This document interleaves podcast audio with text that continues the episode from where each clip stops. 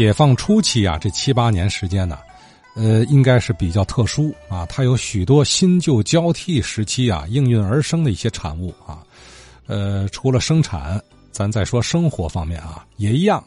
呃，这几天杨树桐先生啊得到了一张老票证的藏品，是一九五三年的一张门票，参观门票哪儿？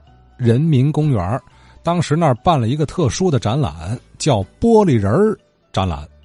我本人呢，以前呢有点收集古旧图书的小爱好。他由于近期啊参加这个《画儿天津卫》节目，哎，又对关于天津近代史的一些相关史料啊，哎，特别格外的关注了。前两天有幸啊，在那个一位收集旧票证的朋友手里啊，得到了一张关于人民公园早期的一次展览的参观券。据他讲啊，这是当时展览的门票，就这么薄薄的一张纸，朋友会让给我的。之所以吸引我呀，是因为上面印有啊“玻璃人展览会”这么几个红色的字体。哎，玻璃人，哎，是怎么回事呢？一般人闹不明白。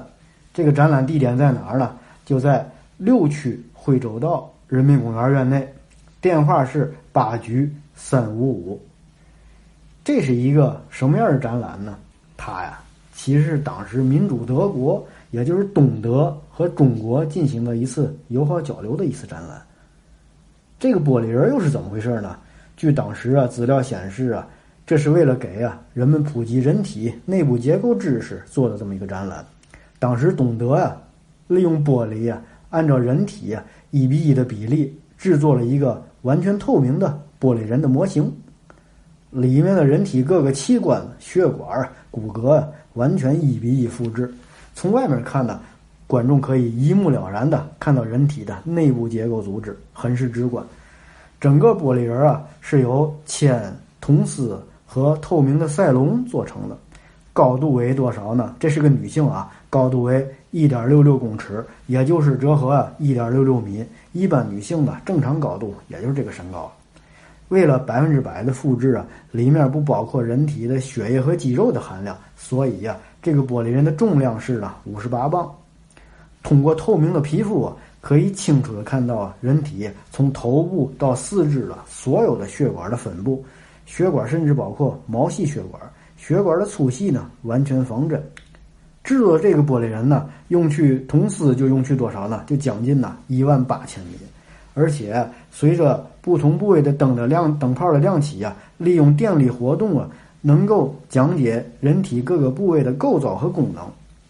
我们知道，咱当时中国呀，其实也有这个医学教学模型，不过当时啊，大多数都是呢用硬塑料制成的，而且呀。只能够显示部分内部结构，很不直观。而这个玻璃人呢，能够让观众在十几分钟之内啊，就可以通过讲解了解大部分人体结构组织，增加预防疾病、增进健康的知识的储备。后面呢，这个单子上面还有啊参观的注意事项，还挺有意思的。第一个就是每天个人参观的时间是呢上午八点半到下午四点。每天赠送的参观券是三千五百张，免费的啊！说明这次展览是免费的，但是呢，得需要提前领票。这也说明啊，这个展览呢，当时啊规模不小，影响面我想应该够大的。第二个就是啊，这个团体参观呢，时间是下午五点呢到晚上九点，预先还要持啊单位的介绍信进行办理。购入园门票者呀。那只能入园游园，不能够参观这个展览。团体参观呢，还要有带队人整队入场，队员啊不能离队。第三个就是啊，十二岁以下儿童谢绝参观。这个玻璃人啊，来自东德，可以说呢，他不远万里，而且呢，在之前呢，还曾在中山公园展览过。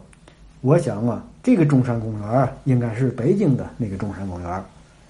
甚至懂得的外交使团的参赞呢，格鲁特纳还专门提到了这个展览。他说呀，这个玻璃人不仅呢作为一个德国科学技术的产物来到中国，也是啊作为一个朋友来到了中国。任务是呢，在中国的卫生、文化、教育事业方面呢，宣传方面呢有所贡献。这是在一九五三年三月份在人民公园的举办了一次大型展览。通过这张薄薄的参观券啊，我们可以想知啊，这么一张薄薄的一张纸啊，很容易随着时间呢灭失。所以呀，我呀把这次六十六年之前的一次展览呢，通过《话说天津卫》节目啊，把它回顾出来，和听众朋友们呢分享。一九五三年三月啊，人民公园办的展，哎呦，这可够早的了啊！这应可能是刚挂牌没二年吧啊？或许周边的老邻居对这个展览有印象哈。呃，这有没有可能是人民公园办的第一个展啊？以以前荣园不算啊，就说以人民公园这个名义办展，呃，之前是不是还有？这会不会是第一次呢？呃，去年我们节目热议了一段人民公园啊，好像还真没提到过这个展啊。哎，这回补上了啊，并且有实物证据啊。